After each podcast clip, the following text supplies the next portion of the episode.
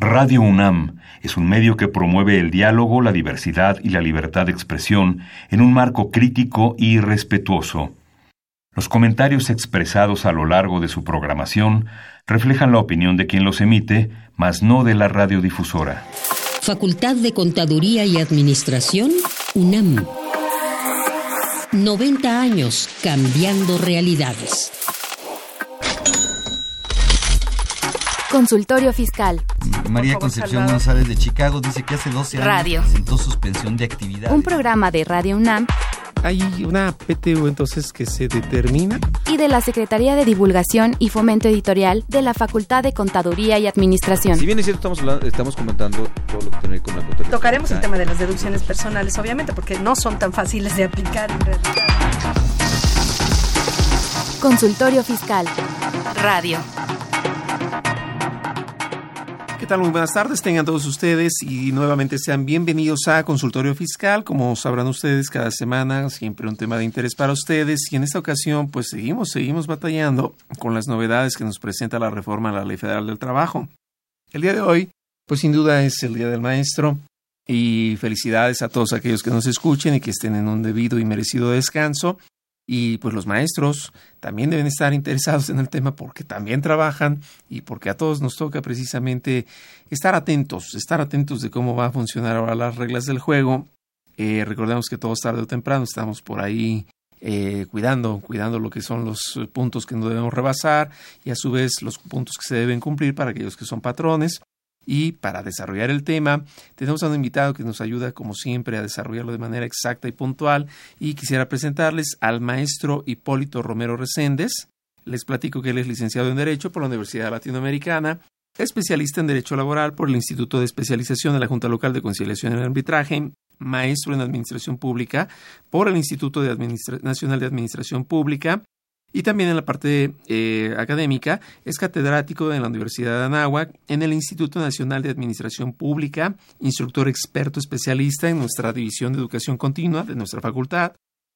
Y por cuanto a su actividad laboral, él fue director de lo contencioso en la Secretaría del Trabajo y Previsión Social, Contralor Interno del CIEM y director adjunto de enlace de la Policía Federal, a la par que también tuvo cargos en el Instituto de Transparencia y Acceso a la Información Pública del Estado de México y municipios, Instituto Federal de Acceso a la Información Pública y Secretaría de Economía, y actualmente es consultor independiente, asesor jurídico y abogado litigante. Maestro, bienvenido. Muchas gracias, doctor. Nuevamente agradezco la, invitación de usted y la oportunidad de compartir con nuestros compañeros. Es al contrario un gusto para nosotros estar por acá porque realmente es un tema, como dicen, que son cosas que casi no se cuentan, pero cuentan mucho. Y ahí andamos precisamente contando los puntos principales. Eh, por obviedad, a que nuestra universidad el día de hoy descansa, el programa es grabado, pero tengan ustedes presentes que nos pueden seguir en las redes sociales y, ¿por qué no? A través de ellas hacernos llegar alguna inquietud que tengan y de inmediato lo canalizaremos para que se les dé respuesta y ustedes pues no pierdan ni un punto de lo que vamos a platicar el día de hoy. Eh, ah, maestro, pues entonces tenemos la famosísima reforma a lo que es la Ley Federal del Trabajo. Tenemos el Día del Maestro, que se tiene que poner a estudiar para también estar atento con lo que va a pasar. Y bueno, pues es un... Vamos a tener un menú muy importante en esta, en esta hora. Pero bueno, pues antes de arrancar vamos a ir previamente a una pausa y regresamos para comenzar con todo. Consultorio Fiscal. Radio.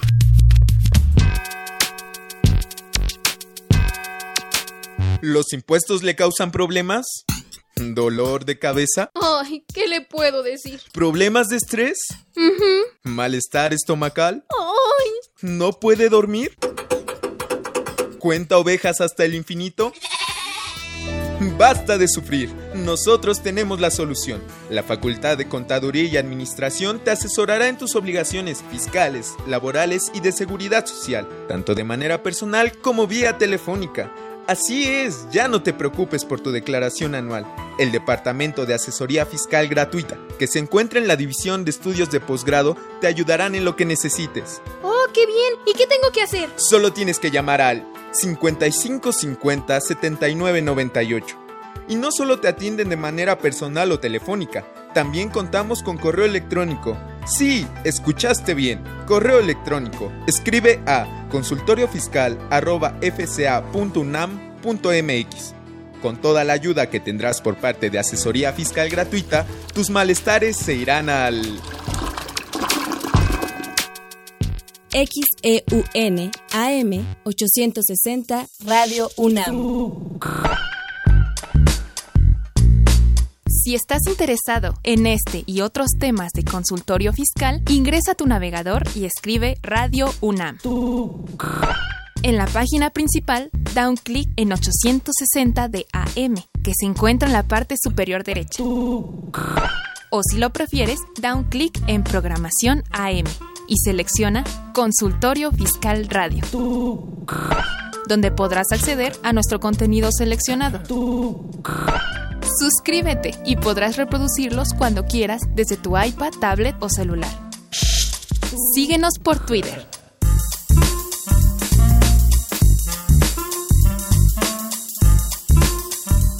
Muy bien, maestro. Bueno, pues aprovechando desde luego la, la presencia que, que, tenemos hoy en día en el estudio, esto tenemos una ley federal del trabajo que se reforma y que vienen muchos puntos importantes, conscientes de que el programa se graba precisamente por lo cual pudiera haber algún cambio entre lo que hoy hablamos y lo que ya sea el verdadero día 15. ¿Qué, qué, qué puntos relevantes que, que, platicábamos, ¿no? En el efecto transitorio es donde se esconde el diablo, dicen. yo, yo, yo creo que este Comentábamos este, en el programa de que, que, se transmitió el primero de mayo sobre algunos puntos relevantes de esta llamada reforma laboral, que para mí, vuelvo a insistir, es la judicialización de la justicia laboral en México y la democracia sindical, que son, para mí serían los dos puntos más importantes de esta llamada reforma laboral, que como tal no sería una reforma.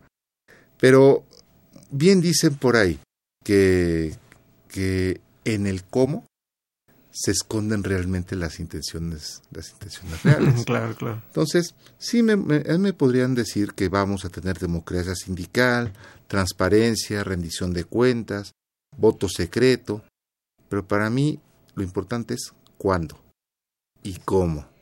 Y entonces eh, comentábamos que, que dentro del régimen transitorio, es donde tendremos que ver puntos tan relevantes como qué va a pasar con el personal que integran actualmente la Junta de Conciliación y Arbitraje, tanto las federales como las locales. ¿Qué va a pasar eventualmente con los inmuebles? Esa es otra. Actualmente pertenecen al Poder Ejecutivo. Probablemente tienen que hacer una desincorporación y una donación. Ahora, tuvimos recientemente los terremotos de septiembre del 2017 en qué condiciones están. Los sindicatos de estos, este, de estos trabajadores al servicio del Estado, qué tan, este, qué tan conscientes están de esta situación que puede ser problemática porque probablemente desaparezcan. No olvidemos que estamos hablando de la ley federal que deriva del apartado A del 123, pero se rigen por el 123 apartado B donde hablamos en principio de la Ley Federal de los Trabajadores al Servicio del Estado, reglamentaria del apartado B del artículo 123 constitucional, que por cierto es la ley eh, actualmente con la denominación más larga que hay en nuestro país, donde se sí. reconoce a los sindicatos únicos. Sindicato único de trabajadores de, en esa época, gobierno del Distrito Federal. Sindicato único de trabajadores de la Secretaría de Energía, por poner un ejemplo.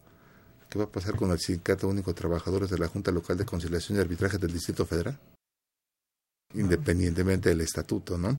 Entonces, este, ahí es donde viene, viene el cómo. Hablando del personal. El Poder Judicial, y ese fue uno de los puntos que se discutió realmente, ya está dispuesto a subsumirse dentro de las obligaciones de patrón con personal que no tiene una carrera judicial. Entonces, o, los vamos a liquidar. Porque si los vamos a liquidar, ¿de dónde va a salir el presupuesto? Vamos a perder toda esa experiencia que ganamos de notificaciones, de este levantamiento de actas, intervenciones. No lo sé. Sí, sí, sí, Y finalmente es trabajo que se tiene que llevar a cabo, claro. que no se puede detener. Se habla en los transitorios de que los asuntos que empiezan antes y todo lo que va a ser en el después, pero los tiempos, ¿no? Los tiempos creo que también es algo que nos adeudan muchas expectativas. Y, y, empezamos a ver que también se empiezan a imbricar leyes, este, por ejemplo, ley, de, ley general de responsabilidad administrativa de los servidores públicos. Uh -huh. Inclusive estamos viendo que la dilación procesal, que es algo de los puntos más delicados por lo que hace la justicia laboral en México, juicios largos que no se le ven fin, eventualmente podría tener responsabilidad algún servidor público y lo marca como falta grave. Uh -huh. Entonces, esto que se considera ya dentro de la Ley General de Responsabilidades Administrativas ya no tendría que ser eventualmente sancionado por un órgano interno de control, porque el legislador le está dando el carácter de grave. El Sistema Nacional Anticorrupción nos habla de la Ley General de Responsabilidades Administrativas y clasifica estas de dos tipos, las leves, las graves y las no graves. Uh -huh. Las graves corresponderá a los tribunales de lo contencioso administrativo aplicarlas. Entonces vemos aquí que inclusive la nueva ley de los trabajadores, de los trabajadores, va a permitir un amplio campo de exposición a servidores públicos. Wow. Le, le, da mucha vuelta a este tema. Sí. No, y, y, bueno, principalmente eh, también por lo que implica este, la propia ley orgánica ¿no? del Poder Judicial, que también va a tener que hacer lo propio, uh -huh. porque empieza a abrir entonces ahora la pauta y ahí es donde empieza a hacer un pequeño punto de referencia. En antaño teníamos un laudo, como tal el laudo inimpugnable, acude uno directamente al amparo esto no, no, no obligaría, entonces ya de alguna manera, por poner la palabra judicializada, la justicia es laboral, ¿no implicaría también esa parte de apelación?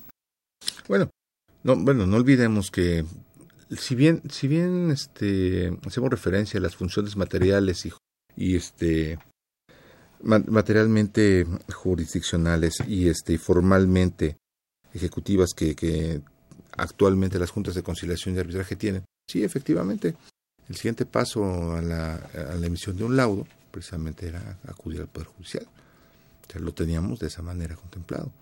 Va a ser lo mismo. O sea, es la única instancia judicial que no va a tener apelación. Por eso, por eso insisto, este, ¿para qué movemos? ¿Para qué? O sea, yo, yo desde, desde el programa pasado, el del primero de mayo, yo insisto, ¿qué caso tiene tener ahora a, a, lo que es el Centro Federal de Conciliación y Registro Laboral. Si son funciones que hacía la Junta. Y que ya existían. Ese... ¿No sería más barato hablar pero en serio de una profesionalización efectiva? Un programa efectivo de reducción de, de, de expedientes. Estás en algunos años cuando me tocaba litigar en la Junta Federal, que todavía estaba en Doctor Andrade, había audiencias en las tardes. Entonces, y no olvidemos que en materia laboral las 24 horas del día y de todos los días son hábiles. Entonces, eventualmente, ¿por qué no hacerlo? Entonces, sí, este, hay, hay muchos puntos que, este, que, que hay que considerar dentro del régimen transitorio. Y uno de los que hablamos, este, mencionaba usted, doctor, el punto de la ley orgánica del, del, del Poder Judicial, pero también este mismo centro que le comento, lo que es el Centro Federal de Conciliación y Registro Laboral, pues requiere tener una ley orgánica. Sin duda, sin duda. Y, y volvemos a, la, a los términos. ¿Cuánto tiempo necesitamos para tenerlo? Y en cuanto que opere bien, ¿no? Bueno, 180 días. 180 sí, días se establece en el segundo. Uh -huh. Estamos en mayo los lineamientos del 12 de julio, de 12 de octubre de 2018 establecieron que prácticamente dentro de un sistema de ética gubernamental para el mes pasado, antes del 20, ya todos los organismos deberían tener, organismos, dependencias, entidades, deben contar con un código de ética. Conozco el de la Secretaría de Función Pública, no conozco más. Conozco que en 2017, en febrero, se hizo esta reforma constitucional para tener judicialización de la justicia laboral. Sí, porque no es una novedad. 2019 y todavía no tenemos los elementos suficientes para que esto arranque. Como que ha ido en capas, ¿no? Vino primero un efecto constitucional, después vino el efecto de tipo que es actualmente el, secundario. Y se empieza a hacer más agudos los plazos de transición, ¿no? Señala por ahí el tercero transitorio que está en tanto el Concentro Federal de Conciliación y Registro Laboral no tenga bien iniciadas sus actividades, pues va a continuar obviamente las juntas de conciliación. Sin embargo, como bien platicábamos, pues esto es por cuanto a la función que, a él le corresponde. Pero por su parte, el artículo octavo dice que las juntas de conciliación y arbitraje federales y locales, pues según corresponda, continuarán conociendo los procedimientos individuales, colectivos y registrales que se inicien con posterioridad a la entrada del decreto, hasta tanto entren en función en los tribunales federales. Entonces, ¿cuántos periodos de interleyes vamos a tener? Sí, claro. Se, se empieza a a difuminar, ¿no? Porque arranca de inmediato a 180 días, luego a dos años, luego a cuatro años, y en el Inter pareciera que es una historia que nunca va a poder acabar. Y luego el artículo, si no ubico mal, el noveno transitorio, impide la acumulación. Porque pues obviamente tú los tuyos, tú tus canicas, yo las mías. Entonces ya que arranque lo nuevo, ya que arranque lo anterior, no va a ser una tarea fácil. Aquí lo importante es, ¿cuál es el rezago que tenemos al día de hoy? Digo, tenemos que tener claro, en principio, que los asuntos que estamos discutiendo al día de hoy este, no se resolvieron en los términos de, que planteó en su momento la propia Ley Federal del Trabajo actual. Y comentábamos también la situación de los salarios caídos, que la reforma de 2012 planteó que solamente por salarios caídos se iba a considerar un año. Si un juicio duraba más de un año, iba a pagarse un interés. O sea, aquí insistimos, vuelve a pagar sobre el daño el trabajador. En estos casos, ¿qué va a pasar? ¿Cuántos asuntos tenemos con rezago? ¿Cuál de qué expediente será el más antiguo? Independientemente de la Junta Especial, el más antiguo que tendrá el día de hoy la Junta Federal de Conciliación de Arbitraje. ¿Será un asunto 2002? Yo creo 2005. Me preocuparía mucho hablar de un asunto que tenga una terminación 99, porque estamos hablando de juicios del siglo pasado. ¿Esos cómo se van a resolver? Ahora, ¿quién los quiere resolver? Porque, porque precisamente uno de los puntos que dentro del transitorio, dentro de los transitorios que, que manejan, precisamente es buscar la manera de que se tenga una la, la menor cantidad de asuntos que se van a pasar. Claro, lo quieren depurar. Entonces debe haber un esfuerzo para que se realice el este la conciliación de los asuntos que todavía están en trámite. Y bueno, no solamente es que terminen, sino la ejecución propia del auto. Eso sería ya prácticamente terminarlo. Ahora, esto cuesta y este y es dinero público. Sí, sin duda. ¿Podría quedar el mismo centro este de conciliación y registro en los mismos lugares en que se encuentran ahorita la Junta Federal de Conciliación y Arbitraje, por ejemplo, allá en Azcapotzalco la Villa? Vamos a pensar que se queda ahí. No va a haber un movimiento físico de expedientes. Las funciones son diferentes. Y documentalmente cambia. Hay que hacer actas de entrega-recepción. ¿Con qué me quedo? ¿Qué me estás entregando? El propio manejo del papel implica su preservación. Vamos, plagas. No podemos dejar, no podemos dejar sin proteger esos documentos. Archivo General de la Nación tiene lineamientos muy específicos con relación al cuidado de los expedientes y están obligados todos los sujetos que eventualmente en el gobierno federal manejen ese tipo. Este cambio propiamente lo que va a hacer es generar una serie de cargas no solo administrativas, sino económicas, cuando realmente se supone que andábamos en, en la época de austeridad, ¿no? Pues sí, el, el detalle es que, que este, el detalle es buscar los mecanismos suficientes y ser consciente de que los costos que se estén determinando en estos momentos no son definitivos.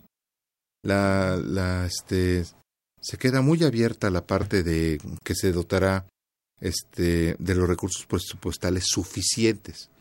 Pues eso que fue el problema de la falta de implementación de la reforma en 2017. Claro. En 2017 se aprueba en febrero. La preparación, obviamente, del presupuesto de egresos de la Federación, que debió considerar justicia laboral, y en esa época todavía estábamos hablando de México en paz, dentro del, del este, de Plan Nacional de Desarrollo de Enrique Peña Nieto, era este, México en paz, paz laboral, implicaba necesariamente la, presupuestación de recursos suficientes para el ejercicio siguiente, que era 2018. ¿Por qué no se hizo? Si queremos que algo funcione, hay que dedicarle nuestro esfuerzo, nuestra atención. ¿Por qué no lo hicimos? ¿Se cruzó 2018 como año electoral? No lo sé. ¿Qué tan costoso era? Estamos hablando todavía de finales de la administración de Barack Obama. Sabemos que no se iba a reelegir. Uno de nuestros principales socios. No sabíamos que venía. ¿Fue eso un, un punto detonante para que no lo buscáramos? Porque si estamos hablando de implementarlo hoy, la ley orgánica de estos centros tal vez no tenga un impacto presupuestal. Quisiera pensar que hay una manifestación de impacto presupuestal en vez de impacto económico de esta normatividad. ¿De cuánto es? ¿Cuánto nos va a costar judicializar laboralmente la justicia en México? ¿Cuántos millones? ¿Qué va a pasar con esa gente que tiene esta experiencia? ¿Cómo cuantificamos la experiencia de un secretario de acuerdos de un actuario? ¿Cómo le ponemos pesos centavos? Porque al fin y al cabo tenemos que hacerlo para efectos de presupuesto. Entonces, yo quisiera pensar que, estando en el mes de mayo, pues ya estamos viendo la posibilidad de que el presupuesto para, 2000, para 2020 contenga las partidas presupuestales correspondientes para hacer realidad este, este proyecto. Y peor, tenemos que ir pensando todavía en 2021, cuando ya estén asumiendo funciones. 2023, cuando ya prácticamente tengamos en los términos en que está establecido en estos momentos el, el dictamen que pasó a Senado, directamente el presupuesto. Va a salir, como dicen, más caro el caldo. puede ser, puede ser. Lo, lo, vemos muy, muy comúnmente en obra pública. Obra pública lo vemos con que sale un presupuesto y que las condiciones hacen que éste se incremente.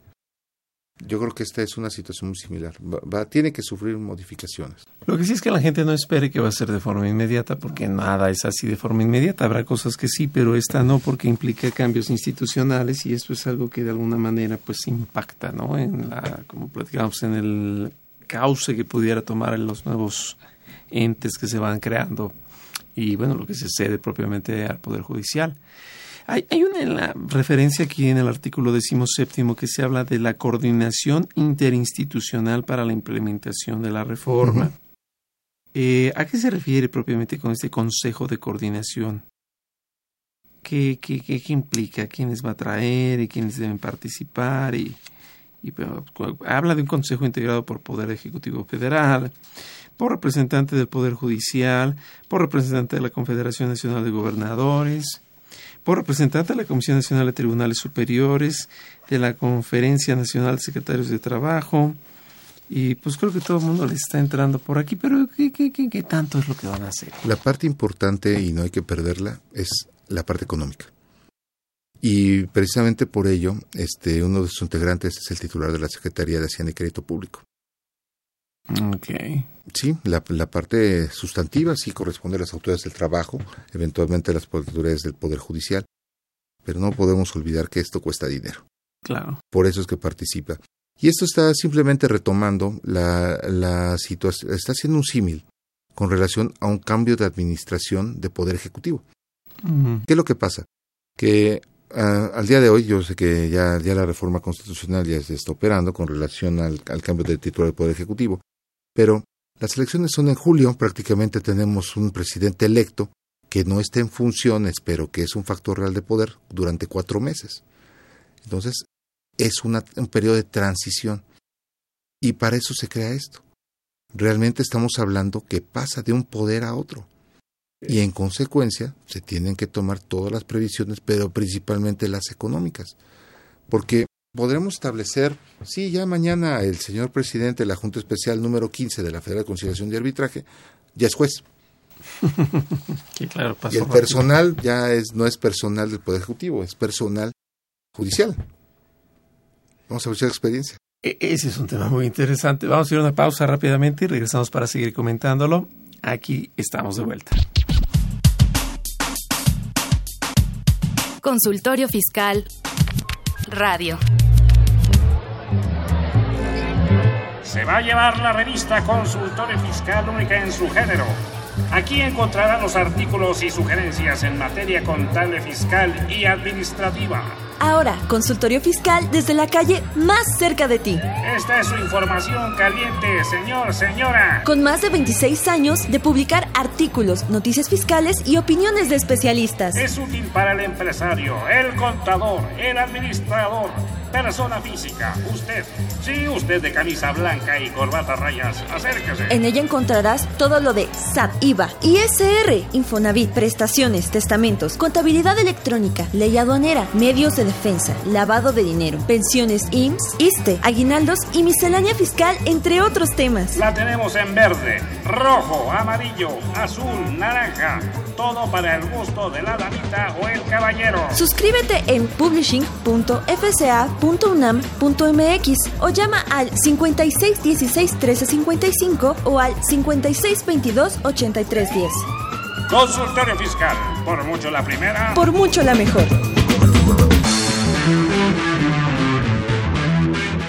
XEUN AM 860 Radio UNAM.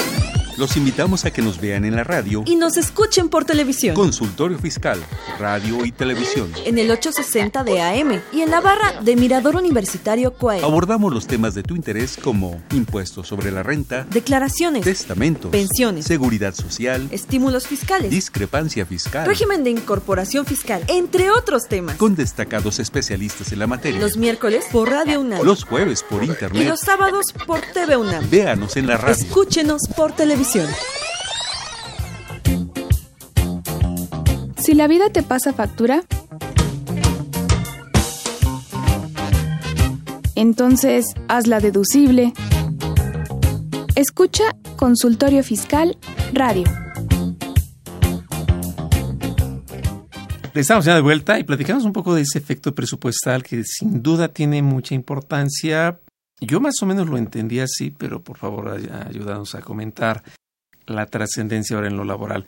Cuando se empieza a hablar de la, no, de la ley que se emitió todavía en noviembre, siendo Peña Nieto aún el presidente, pero pues sabíamos ya la inercia que traía el gobierno, en el cual se recortaron los seguros médicos, eh, el seguro de separación individualizada, y se recortaron varios rubros que al día de hoy pues ya no existen para efectos gubernamentales. Y ya que íbamos todos parejos, pues se dijo también el Poder Judicial. Y él dijo, espérenme tantito porque pues yo no le entro a esa fiesta, ¿no? Siendo muy atentos, eh, nos deja claro que en el momento que se dan los cambios propiamente por constitución, se hizo mención de que pues los ministros de la Corte, todos los que ahí estaban, eh, no podrían ganar menos de lo que ya estaban ganando. Me hizo a mí pensar, de manera personal, que de los tres poderes existentes, por lógica, no por no porque siempre es así, pero por lógica el más preparado es el Poder Judicial, dado que está conformado por gente que sin duda debe tener un título, lo que no se exige a los otros dos poderes de la Unión. Y ahí es donde señala la Constitución, estos tipos no van a tener hasta que acaben su encargo, ¿no? Que era donde legítimamente el Poder Judicial podría haber dicho, espérenme tantito, para mí pues no va a pasar esto.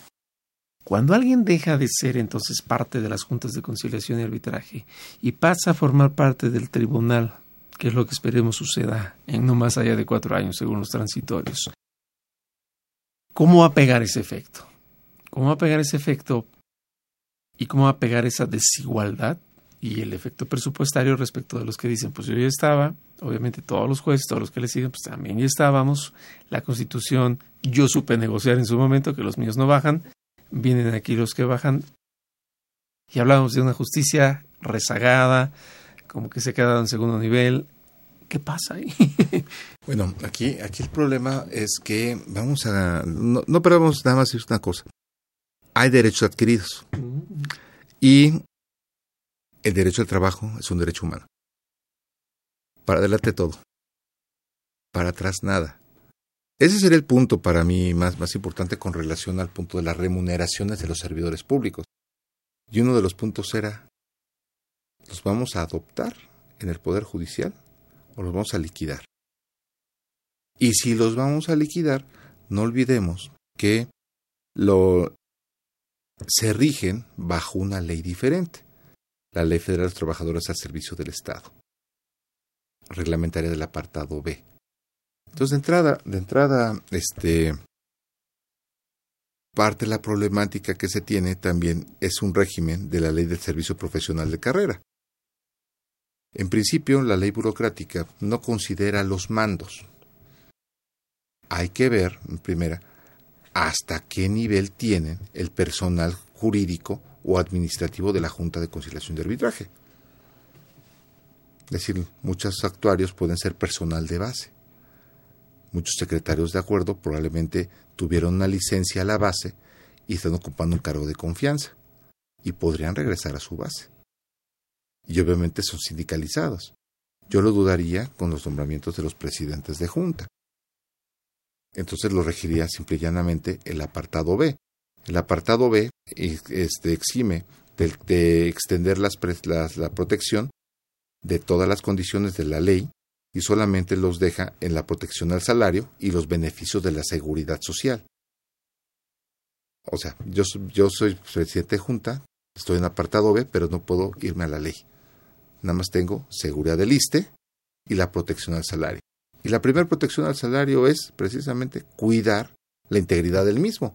No puede disminuirse, porque son derechos adquiridos que has, que has ganado con el tiempo. Entonces, la opción que te queda es iniciar una nueva relación de trabajo, un nombramiento. Eso implicaría, salvo que la ley señale otra cosa, que en el momento este, este dictamen que ya pasó a senadores no lo considera, sea liquidarlos. Liquidarlos en términos de ley. ¿Cuál aplicarías? Ley de Servicio Profesional Carrera que te permite eventualmente, si las personas disfrutaron de estos sistemas, a través del subsistema de separación, el pago de una indemnización. Ley general te habla de tres meses. Bajo el pago de tres meses, usted, señor presidente de Junta, que lleva 15 años, que no habla nada de una prima de antigüedad, por ejemplo, ¿se daría por satisfecho o lo impugnaría?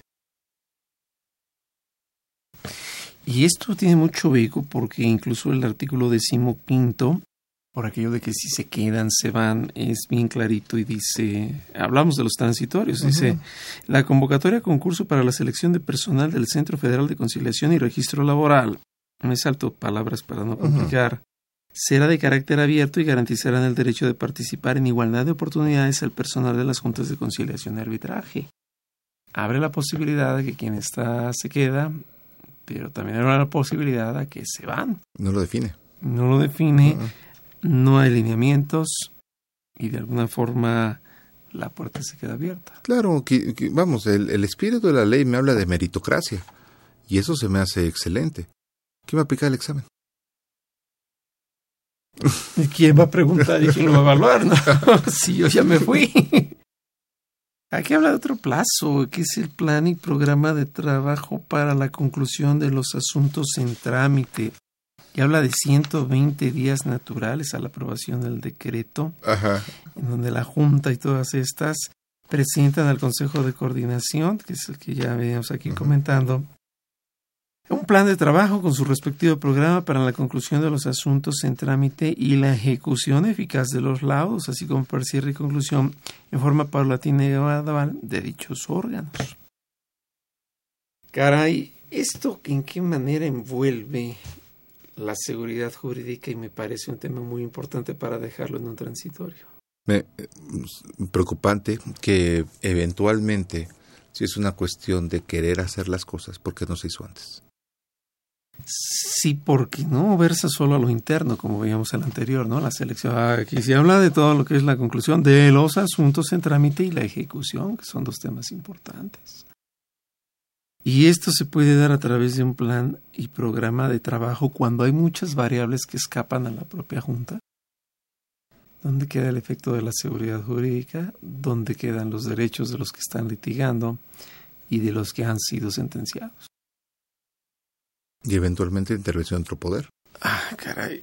Pues que salga otro memorándum, ¿no? Ya con eso la dejamos libre porque esto no le veo cuadratura. Eh, ese programa, ¿bajo qué lineamiento se debe formular? Debo entender que se va a proteger pues, el efecto constitucional, la dignidad al trabajo, la debida... Debido proceso. Así es, y el cuidado de los derechos.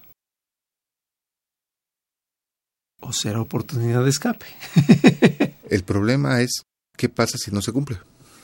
¿Cuándo deja de ser legítima la Junta para actuar y cuándo es legítimo el tribunal? Uh -huh. Y si no hay acumulación, me los van a apresurar ya para que salgan como sea. ¿Van a trabajar 24 horas? si no pase como las tortillas, ¿no? Ya porque ya vamos a cerrar, ¿no? Por, por eso el punto es, si, ¿para qué creamos en estos momentos realmente un organismo si estas funciones las hace actualmente la Junta? No sería, eh, y lo hablo desde el punto de vista, desde el vista económico, tenemos cuatro años. No podemos diseñar un programa sin ningún cambio este, normativo, un programa administrativo de un año para reducir un, es un número del que no tengo el dato real, pero un 50% de rezago de, la, de lo que tienen las juntas.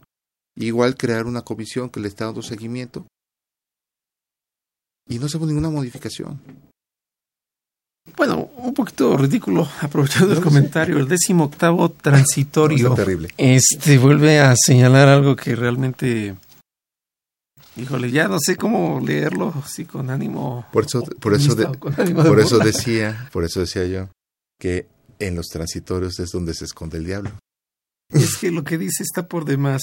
Los organismos y entidades públicas deberán establecer instancias internas de conciliación para concluir el rezago de juicios tramitados ante las juntas de conciliación y arbitraje. O sea, necesitamos una reforma para que se pongan a trabajar de manera interna y abatir el rezago. A ver, vamos a ver. El ISTE es, estamos de acuerdo que es un organismo este, de la Administración Pública Federal. Acaba, acaba de tener comparecencia su director general y nos dice que está en una situación grave. No puede garantizar la subsistencia del ISTE para julio. Ok. El ISTE tiene una cantidad impresionante de juicios ante la Junta Federal de Conciliación y Arbitraje. Al amparo de este decimoctavo, estás facultando a la Unidad de Asuntos Jurídicos del ISTE y a los abogados laboralistas del ISTE para que con el afán de reducir la carga de trabajo de la Junta Federal de Conciliación y Arbitraje, realice pagos por convenio? ¿Y estos no serán observables por los órganos internos de control? Y viene un punto, digo, me, me, sumándome a esto, dice, para establecer instancias internas de conciliación, ¿quiere decir que es un extraleje? Puedo, puedo, pensar que se establece dentro de la unidad de asuntos jurídicos, la gente que esté llevando el contencioso y en concreto los asuntos laborales, un programa para identificar primero qué asuntos son negociables. ¿Bajo qué criterios? No lo sé. Como si no se hubieran sabido desde el principio, ¿no? ¿Cuál es okay. el grado de contingencia? Y si tengo presupuesto para eso. Es... Volvemos a lo mismo, es dinero. Y es dinero público. Y es algo que se pudo haber hecho siempre. Claro. Pero la tarea. Pero que no ¿por qué cumple, dejas que los juicios lleguen a esa instancia? ¿Por qué llegas a un juicio de cinco años cuando tuviste una instancia de conciliación? No, no, no, no se pudo resolver desde mucho antes, ¿no? Y, a ver, el décimo noveno no nos deja del todo atrás porque nada más como que cierra filas. Los institutos de seguridad social, estamos en el caso entonces, ISTE uh -huh. el IMSS, deberán adoptar las disposiciones administrativas necesarias para instaurar instancias internas, otra vez, para la autocomposición en los conflictos individuales de seguridad social a que se refiere este decreto. Que precisamente la mayor cantidad de los asuntos que lleva la Junta Federal son asuntos del IMSS. Sí, asuntos de Afore, asuntos este que este vamos, principalmente Afore. Caray, bueno, esas instancias internas queda muy vago, ¿no? Sí. Porque no sabemos si es al apego de la ley y simplemente es ahora sí lo vamos a cumplir o es lo que se te ocurra libre composición. El, el principio de legalidad es el primer principio el que está obligado todo servidor público. Salvo que venga no un podemos, ¿no? No, no, no podemos hacer aquello que la ley no nos faculta expresamente, salvo Salvo que salga un memorándum que diga expresamente no le hagas caso. Hablamos de los derechos ganados y creo que lo respeta un tanto el vigésimo, que dice que los derechos laborales de las y los trabajadores, ahí está la palabra, ¿no? La distinción, de las instituciones involucradas en esta transición deberán ser respetados en su totalidad y por tanto las autoridades pues deberán llevar a cabo las acciones de carácter administrativo que garanticen que se protejan y conserven los derechos de seguridad social de acuerdo con las leyes aplicables. Estoy de acuerdo. El detalle es el primer principio que al que tiene en este caso un trabajador que esté en una institución de gobierno es no nada más el de estabilidad en el empleo. La ley burocrática nos habla de inamovilidad a los seis meses de trabajo. O sea, apartado A, de trabajo me habla de la, de, la estabilidad en el empleo. Yo me contrato por tiempo indeterminado si llego a haber una situación en la que se rescinde mi relación de trabajo por causa no imputable a mí, sino al patrón, tengo un derecho a que se me pague ese daño. Por eso hay una indemnización de tres meses. Sí, porque alguien cambió los planes que ya habíamos hecho. Burocráticamente es inamovilidad y se gana a los seis meses. Entonces el principio es vamos a respetar los derechos de las personas que se vean involucradas. Ok, eres inamovible, ese es tu derecho. Ah, qué caray. Bueno, vamos a hacer una pausa rápido. Regresamos para seguir hablando de estos efectos eh, escondidos de la ley. El diablo se esconde en los detalles y en los transitorios de las reformas. Exactamente. Regresamos. Consultorio Fiscal Radio.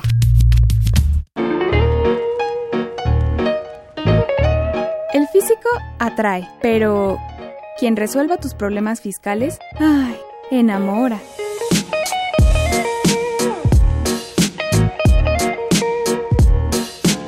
XEUN AM 860 Radio UNAM. Invertir Para aprender. La Facultad de Contaduría y Administración de la UNAM, a través de su División de Educación Continua, invita al sector público y privado a formar parte de sus múltiples cursos. talleres y diplomados sobre temas de contaduría, administración e informática, con el objetivo de promover la vinculación universidad-empresa-gobierno. Así que ya lo sabes, prepárate en Liverpool 66, Colonia Juárez, Distrito Federal. Informes 5533-1617 y 5533-1618. O si lo prefieres ingresa a la página dec.fca.unam.mx. No hay excusas. En la División de Educación Continua hacemos Capacitación a la medida. Facultad de Contaduría y Administración, UNAM. 90 años cambiando realidades. Muy bien, estamos de regreso y continuando con estos transitorios. Por aquí señala el vigésimo primero implementación de tecnologías de la información. Como que pensáramos que se nos van a iluminar los ojos y al final pareciera que ya no es tanto. Porque dice que los tribunales y los centros de conciliación, pues obviamente ya divididas las funciones, ¿no? A que se hace referencia en el decreto, deberán contar con los sistemas electrónicos para garantizar que los procedimientos sean ágiles y efectivos y asimismo crear plataformas electrónicas que albergarán los buzones electrónicos y aplicaciones digitales para operar la conectividad por medios electrónicos con autoridades laborales. Pero como que el gobierno electrónico no ha llegado del todo al efecto laboral. Tenemos ya un juicio en línea, tenemos un juicio de nulidad en línea, eh, ¿por qué no? Incluso hasta las denuncias se llevan a cabo por Internet. Tenemos que todos los trámites del INPI también se pueden llevar por Internet. Indautor lo hace por Internet, eh, pero como que a la Junta todavía no le llega, el- no le sube esa, ese chip, ¿no? Sí, este comparto que cuando trabajé en el Estado de México, pues ya tienes una aplicación inclusive en tu celular que es denuncia en materia de responsabilidades administrativas. Entonces, pues sí, que- que sería ideal, ¿no? Ah, caray. Bueno, o sea, si- siguiendo con los transitorios, esta historia un poco tan, tan compleja que ojalá algún día alcance la... Y, y es un doc- y es un ejercicio que, que a mí en lo particular me, me encanta hacer, doctor, porque este mi, mi primera formación como es como abogado pero ya, ya cuando veo la parte de, de la administración pública y, y, los puntos finos para el establecimiento de una política, pues esto es política, definitivamente. Es política laboral. ¿Qué es lo que queremos? De aquí lo que veo, desafortunadamente, desde mi punto de vista, es vamos a cambiar mucho para seguir igual. Exacto, como que no se está dando vuelta. Se reduce presupuesto, dicho con el respeto que merece la decisión, que sí lo mencionó, por unos conceptos. Eh, creo que medicina se le redujo presupuesto. Eh, y bueno, pues ahora aquí lo vamos a tener que ver otra vez volcado. Pero pues como está aquí a cuatro años, pues ahí en cuatro años se nos ocurrirá algo, ¿no? Eh, el problema es eso, realmente. que Bueno, el problema va a ser a 180 días. Vamos a tener una ley orgánica de estos, de estos centros ¿Cómo lo vamos a aterrizar? Y es el primer, es el primer término que vamos a tener encima. ¿eh? Bueno, habíamos platicado en el programa anterior el tema de las trabajadoras que están propiamente eh, domésticos, por se les llama así, dice el vigésimo quinto que el artículo 337, que ahorita lo comentamos, iniciará su vigencia una vez que se aprueben y entren en vigor las adecuaciones normativas para la incorporación formal de las personas trabajadoras en el hogar, en el régimen obligatorio de seguridad social conforme a la resolución del amparo y pues ahí hace mención de este que emitió la segunda sala. Y dice que aquellos trabajadores del hogar que estén inscritos ante el IMSS, pues ya no les será aplicable los artículos 338 y 339. Un poquito haciendo historia, lo que dijo la Corte no era tanto de aseguramiento, dijo, se le indemniza porque es alguien que trabajó mucho tiempo y por lo tanto, pues merece reconocimiento al CCD, que en el caso particular era de labores porque tenía una persona más de 60 años, creo, sí. ¿no? Sí, pero este, la parte subyacente de esa resolución era la falta de cotización a un este a un sistema de seguridad social.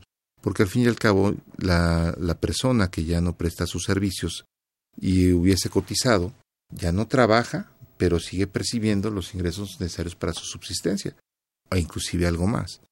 Entonces ahí sí nos encontramos ante un débito esa es la idea. Que propiamente es lo que se le suma ¿no? al artículo 337 dentro de las obligaciones de los patrones que están en el rubro del trabajo de trabajadores domésticos, que ahora les van a llamar trabajadores del hogar, de alguna manera para no, no complicarlo tanto. Y viene una fracción cuarta muy bonita y dedicada, que es inscribir a la parte trabajadora al IMSS y pagar las cuotas correspondientes conforme a las normas aplicables en la materia. Entonces esto va a ser posible solamente hasta que las condiciones ya estén listas.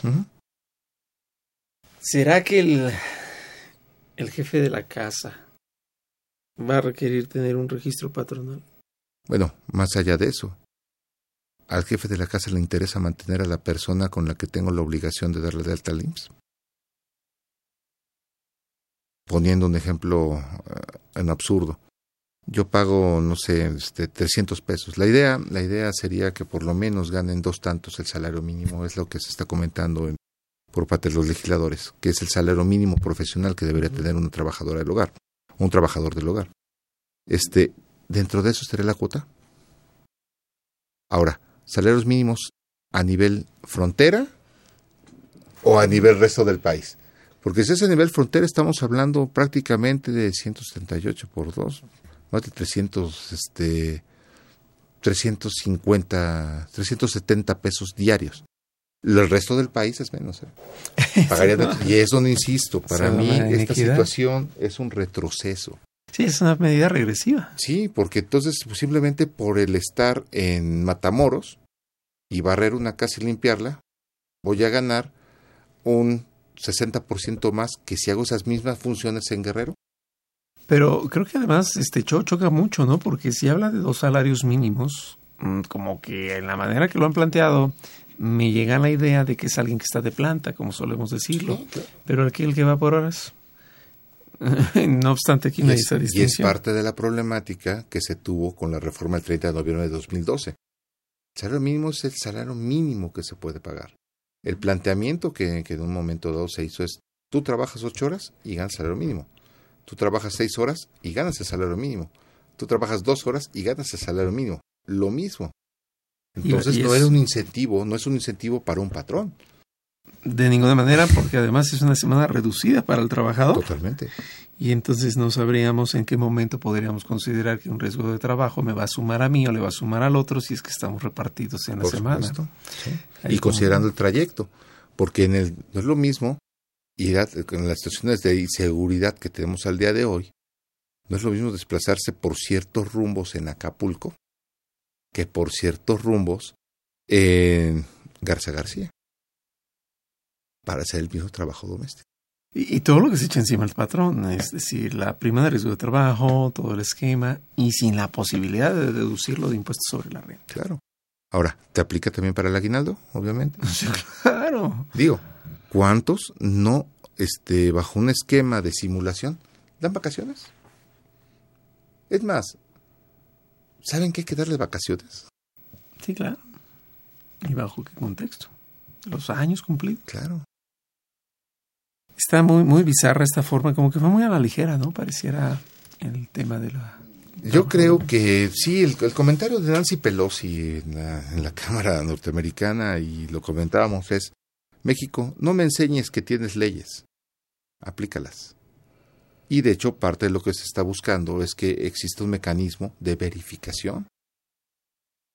Porque lo comentábamos, o sea, realmente los salarios mexicanos con relación a los salarios de otros de Estados Unidos y Canadá, bajo la misma función en términos de productividad, son similares. Los salarios no. No, exacto. O sea, no es todo un abismo, ¿no? Trabajadores del hogar, pensándolos en la Unión Americana, eh, no, tienen una cantidad de ganar eh, estratosférica donde la gente ni siquiera lo piensa. Quien lo tiene es gente de muy, muy buena posición y no obstante en México hasta forman parte de la familia a veces, ¿no? Se consideran en las decisiones, cosas de ese sentido.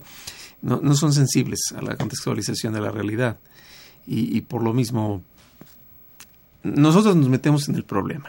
Se crean leyes de un tamaño que no se van a alcanzar o se crean leyes de una forma que no se van a hacer había un meme dentro de las redes que dice, a veces leo mi constitución y me pongo a pensar qué bonito sería vivir en un país así, ¿no? Va a decir lo mismo la gente laboral, ¿no? Sí. Ah, qué caray. Bueno, sí se, se, empieza a complicar mucho. Pues estamos casi prácticamente al final. No sé si quisieras comentar algún otro pues punto antes de, de, concluir. Pues a pesar de, de, estos dos programas en, la, en las que se hace una crítica con base en los elementos que se tienen con relación al dictamen de diputados a senadores. Yo esperaría que en esta, en esta Cámara Alta vean esos puntos y se pueda mejorar. Sabemos que hoy 15 de, de mayo pudieron haber cambios. Yo lo veo difícil. Este, creo que algunos puntos este, hemos creado un Frankenstein innecesario, muy costoso pero pienso que de cualquier manera no podemos quedarnos estancados en materia laboral. Es insuficiente, probablemente sea muy costoso, pero hay que hacerlo. Ojalá tengamos la experiencia de hacerlo de una mejor manera. Y yo quisiera pensar eso, realmente como mexicanos y viendo cómo nos desarrollamos en otros países ante situaciones, contextos muy desafortunados, yo creo que tenemos una fuerza laboral, una fuerza, eh, digamos, un espíritu mexicano muy, muy fuerte que merece más allá de esto, la verdad. Sí, y mientras más nos tardemos, más caro va a salir. Maestro, muchas gracias por estar hoy con nosotros. Es, eh, ha sido un gusto compartir y bueno, pues este, estaremos atentos. ¿Algún dato que quieras dejar para quien nos escucha que si que tiene dudas que se contacte con el maestro Hipólito? ¿Cómo no, doctor? Bueno, pues este tenemos este mi página en LinkedIn, si este y con todo gusto está a mi nombre directamente, Hipólito Romeo Reséndez. Perfecto. ¿Algún dato, un correo o algo así adicional? Este, con LinkedIn? con LinkedIn tenemos este muy muy buen canal de para participar. De hecho, este estoy en una red de abogados laboralistas. Resolvemos algunas dudas, este no consultas, pero sí resolvemos algunas dudas y este y sobre todo compartimos preocupaciones, que eso es lo que es lo más importante muchas veces. Pues muchas gracias, muchas gracias por estar aquí. Y pues recuerden que el siguiente programa lo seguimos esperando con novedades ahora respecto de pues de lo fiscal. Quizás eh, nunca caben estas estas cosas ¿no? que se van presentando, pero vamos a tener eh, bueno, siempre una tarea no conclusa. Por suerte, para que sigamos platicando. Esta fue una producción de Radio UNAM y de la Facultad de Contaduría y Administración.